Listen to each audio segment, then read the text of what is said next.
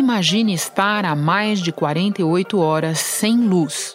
Se passar muito tempo o frango descongelado, ele, ele apodrece. Sem conexão. Muita gente está indo para os shoppings e o aeroporto para carregar o celular. E sem água. Tá seca a caixa d'água. Sequinho.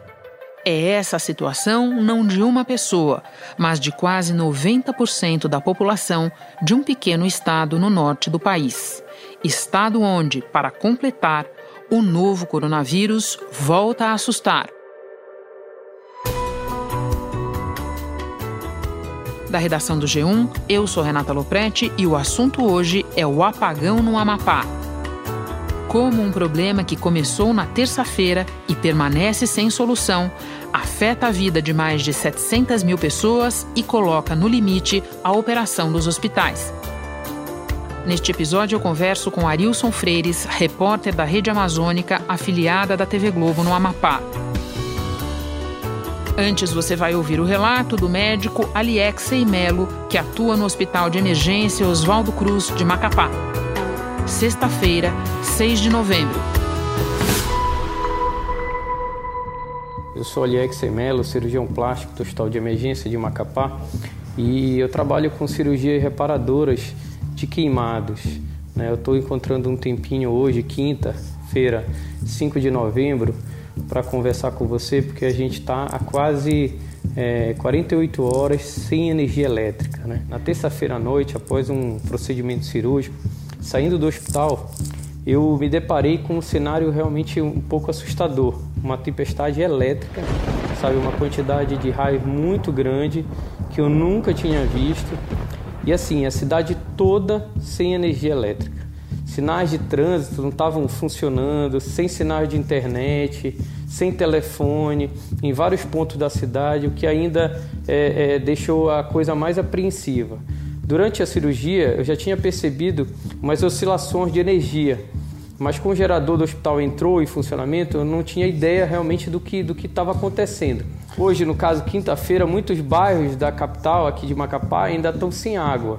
Os postos de gasolina, os poucos postos de combustível que tem gerador, eles estão com filas quilométricas, né? Muitas dessas pessoas é, estão usando seus veículos para dormir, porque além de não ter vaga no, no, nos hotéis em Macapá, Macapá é uma cidade muito quente. Então, muitos comerciantes estão vendendo, tendo seus produtos é, vendo seus produtos estragarem. Realmente um cenário preocupante, um cenário mesmo de um caos. Eu tive que, inclusive, eu cancelar meus procedimentos estéticos eletivos porque as pacientes não teriam condições ideais de higiene de repouso. Então, no pronto-socorro, acabou agravando uma situação já difícil por conta do aumento é, do número de casos de Covid que vinha ocorrendo aqui na capital, é, e, e isso preocupa mais as equipes de saúde. Eu falo agora com o repórter Arilson Freires. Arilson, onde você estava e em que momento você percebeu o tamanho do problema? Quando as coisas aconteceram, eu estava em casa. Era perto de nove da noite, eu lembro bem, né? E tudo se apagou. Foi um apagão grande. Eu olhei na janela, vi que, que a energia é, tinha ido embora geral deu para perceber pela extensão da escuridão, né? E geralmente quando ela vai embora assim, toda geral, ela volta logo. A gente tem esse costume aqui pelo Amapá de achar assim, ah, foi geral, volta rápido. Mas só que dessa vez demorou muito. Aí quando passou a noite, né, quando voltou só de manhã, aí deu para perceber que o negócio era grave, porque nunca isso tinha acontecido de demorar tanto a energia voltar assim. Aliado com uma chuvarada que caiu no dia também, né? Logo na hora do incêndio, choveu aí mais de 12 horas aqui um negócio super estranho também, a gente nunca tinha presenciado tanta chuva. Assim. O que aconteceu, segundo a meteorologia, foi que houve uma intensificação desse temporal que caiu aqui na cidade. Ele se estendeu para os centros urbanos e não se esperava um temporal tão forte assim, com tantos é, trovões e raios. A chuva que caiu de terça para quarta-feira ultrapassou os 80 milímetros, chegando aí aos 100 milímetros de chuva em menos de 24 horas. Então a gente viu que tinha coisa estranha no ar aí. Ailson, só três dos 16 municípios do Amapá não foram atingidos pelo apagão. Já tem previsão de volta? Quais foram as explicações fornecidas pela Companhia de Energia e pelas autoridades? O ministro de Minas e Energia, o Bento Albuquerque, teve, teve hoje aqui em Macapá, né? Ele chegou ontem à noite e deu entrevista para a imprensa e ele disse que. Temos uma perspectiva de reparo de um dos transformadores ainda no dia de hoje, o que, se for bem sucedido, restabelecerá de 60% a 70% da carga do estado do Amapá. E estamos também é, desencadeando outras ações para que, num prazo de até 30 dias, todos os transformadores do, necessários para dar total segurança energética ao Estado estejam totalmente restabelecidos. Eles tinham uma expectativa de que esse reparo fosse concluído hoje e desse modo a energia ia ser restabelecida de 60 a 70% da capacidade de carga para todo o estado.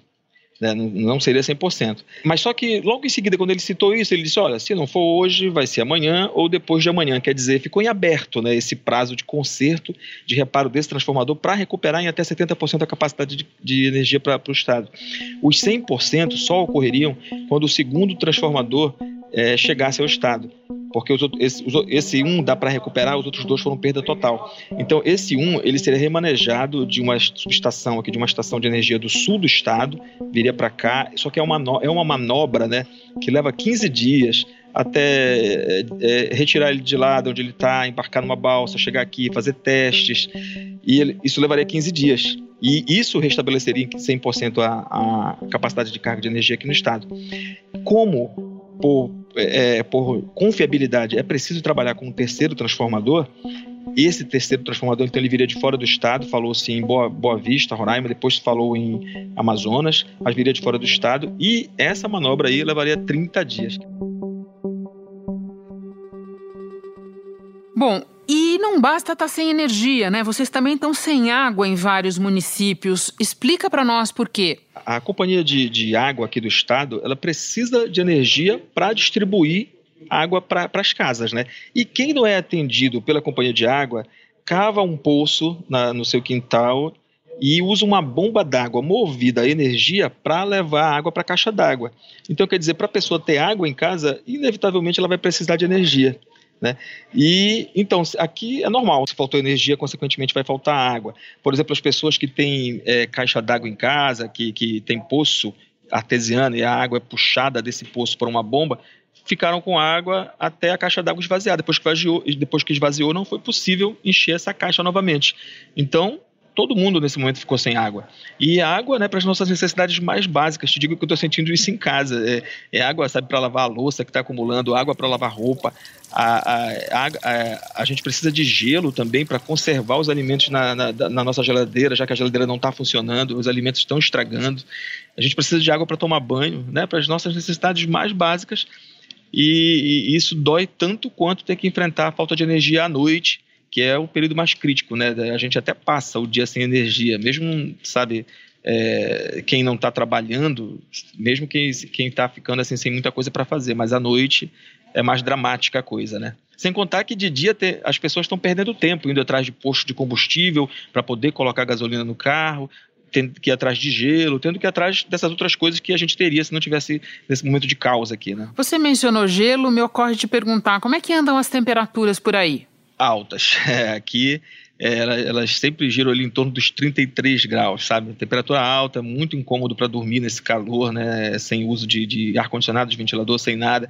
A gente abre as janelas mesmo, quem, quem tem segurança em casa, abre as janelas para ver se bate um vento, se resfria assim, com o, o, o vento, as coisas naturalmente mesmo porque fora isso é enfrentar o calor desse período, né? Que ele é mais brabo, né? É, a gente chama aqui que a gente está no nosso verão, né? o verão amazônico, como a gente fala, né? Bom, você me contou um pouco do que você tem passado em casa. Agora conta para nós o que, que você tem visto nas ruas. Como é que as pessoas estão se virando nessa situação? É engraçado que no primeiro dia a gente sentiu as pessoas tranquilas, né? Talvez não entendendo a extensão do problema. E hoje passados três dias, a gente já percebe uma indignação do povo na rua, o povo indignado, com raiva, né? Soltando já que, aquelas frases assim: isso é um absurdo, isso é um caos, é, é, é constrangedor para a gente, que vergonha. As pessoas estão sentindo já esse peso do, do, desse problema nas costas, né? A gente mora aqui a quase um quilômetro de distância, tem criança pequena para cuidar e, e ficou uma situação bem difícil, muito constrangedor mesmo. Custava três reais cinco reais o balde, agora ele está custando 10 reais um balde de, de, de, gelo. Poxa, isso é abuso. Nunca imaginei situação, em pleno 2020, nunca. Mais de cinco lugares não tem energia, não tem água. Isso é uma vergonha. A gente sai na rua e vê fila para tudo quanto é coisa. Fila para comprar garrafão de água mineral, fila para comprar gelo, fila para tentar sacar dinheiro em caixa eletrônico que ainda está funcionando porque as agências bancárias aqui não abriram, né? Fila nos postos de combustíveis, como eu mencionei, ainda há pouco. E essa é a, é a pior. Tem, tem, as pessoas estão passando três horas nos, nas, em filas de postos de combustível. E é lógico né, que essa procura alta aí vai levar a falta, a falta da gasolina daqui a pouco.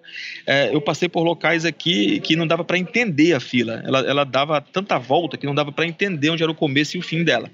Quer dizer, uma coisa assim tenebrosa mesmo. E a gente tá, tá, tá sabendo de gente que, que tem restaurante, gente que tem peixaria, que está tendo que se desfazer do, do, do, das suas mercadorias, porque apodreceu não teve como conservar e está tendo que jogar fora. Aqui nesse estabelecimento comercial, assim como muitos outros que também estão sem o fornecimento de energia, a preocupação são com os produtos refrigerados. Eles dizem que se continuar sem energia até o fim da noite, há possibilidade deles perderem os produtos. Bom, e para completar, tudo isso está acontecendo em meio à pandemia, inclusive por causa da falta de energia, o governo do estado deixou de divulgar os números de infectados e de óbitos nas últimas 24 horas aí no Amapá. Conta para nós um pouco qual é o quadro da pandemia aí, porque nós sabemos que na região norte como um todo a situação voltou a preocupar. Exato. Aqui é, a gente viveu um período de grande estabilidade entre agosto e setembro, que os, o governo do estado chegou a fechar aqui três centros de tratamento da Covid, deixou apenas um centro funcionando como referência de tratamento para a doença aqui no estado, o centro de Covid que funciona no Hospital Universitário. É, só que esses números tiveram um salto é, grande de setembro para outubro. O governo do Amapá e a prefeitura de Macapá anunciaram o cancelamento de algumas medidas de flexibilização.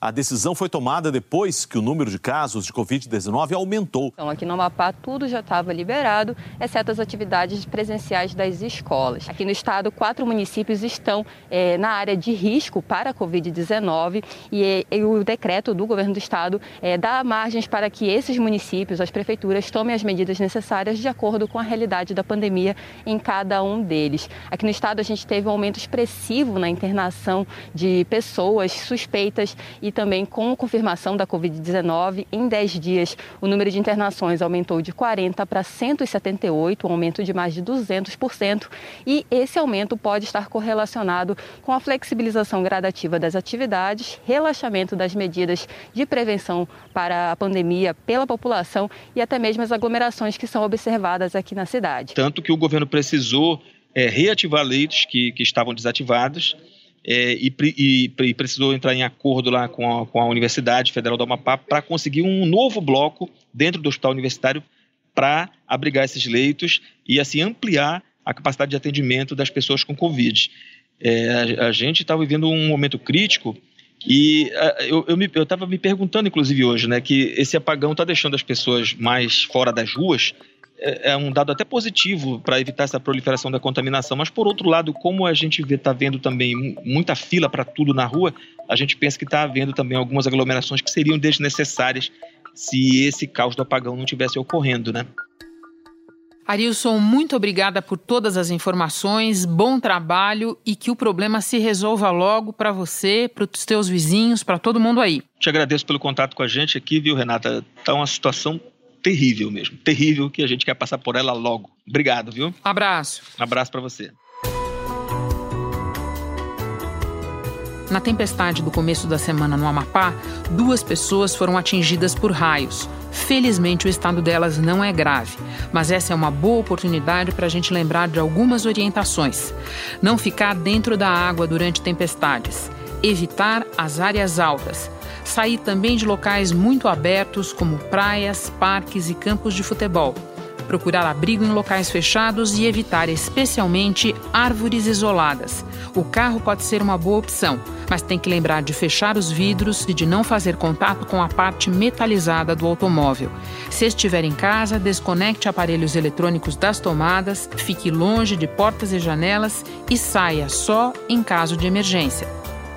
Este foi o assunto podcast diário do G1. De segunda a sexta, nós aprofundamos um tema relevante do noticiário em conversas com repórteres, especialistas e personagens da notícia. O assunto está disponível no G1 e também nos aplicativos Apple Podcasts, Google Podcasts, Deezer, Spotify, Castbox. Nos aplicativos dá para seguir a gente e assim não perder nenhum episódio. Comigo na equipe do podcast estão Mônica Mariotti, Isabel Seta, Jéssica Rocha, Luiz Felipe Silva, Tiago Kazuroski, Giovanni Reginato, Vitor Muniz e Renata Bitar. Esta semana colaboraram também Beatriz Souza e Daniel Costa. Eu sou Renata Loprete e fico por aqui. Até o próximo assunto.